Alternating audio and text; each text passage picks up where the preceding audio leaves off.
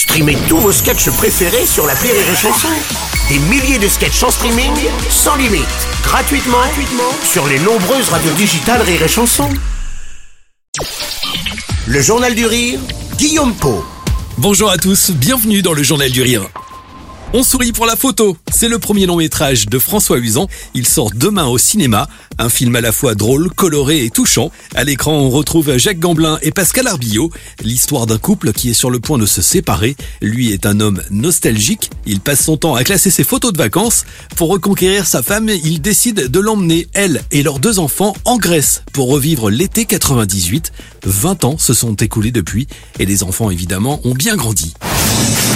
Tu veux qu'on se sépare? C'est d'accord. Mais avant, on se fait un dernier voyage en famille. Athènes? On part en vacances. On se refait Grèce 98. Et si on veut pas? C'est hyper gentil, papa, mais ça va être compliqué pour nous. Je sais pas si vous le savez, Thierry, mais maintenant que vous êtes à la retraite, vous avez droit à pas mal de réductions.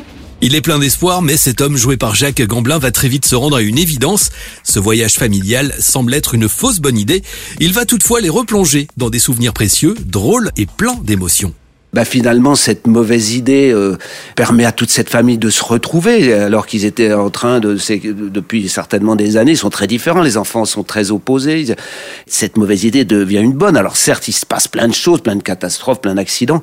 Et, et, puis alors sauvé aussi par le gong de, du rire effectivement parce que c'est un personnage et comme ça et, et devient attachant parce que parce que parce qu'il nous fait rire aussi vous allez rire et vous serez ému en allant voir ce film. Le couple Pascal Arbillot-Jacques Gamblin fonctionne à merveille.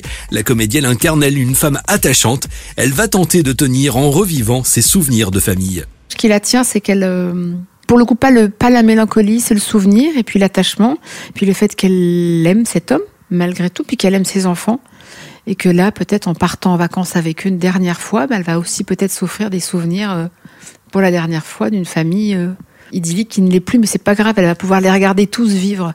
Moi, j'aime beaucoup le regard qu'elle a. Elle les regarde beaucoup tous. Dans On sourit pour la photo, vous retrouverez aussi Agnès Urstel, stand-upeuse et comédienne, très juste, par ailleurs dans le rôle d'une femme dépassée. Au fil de ce séjour en Grèce, elle va lâcher prise et se retrouver.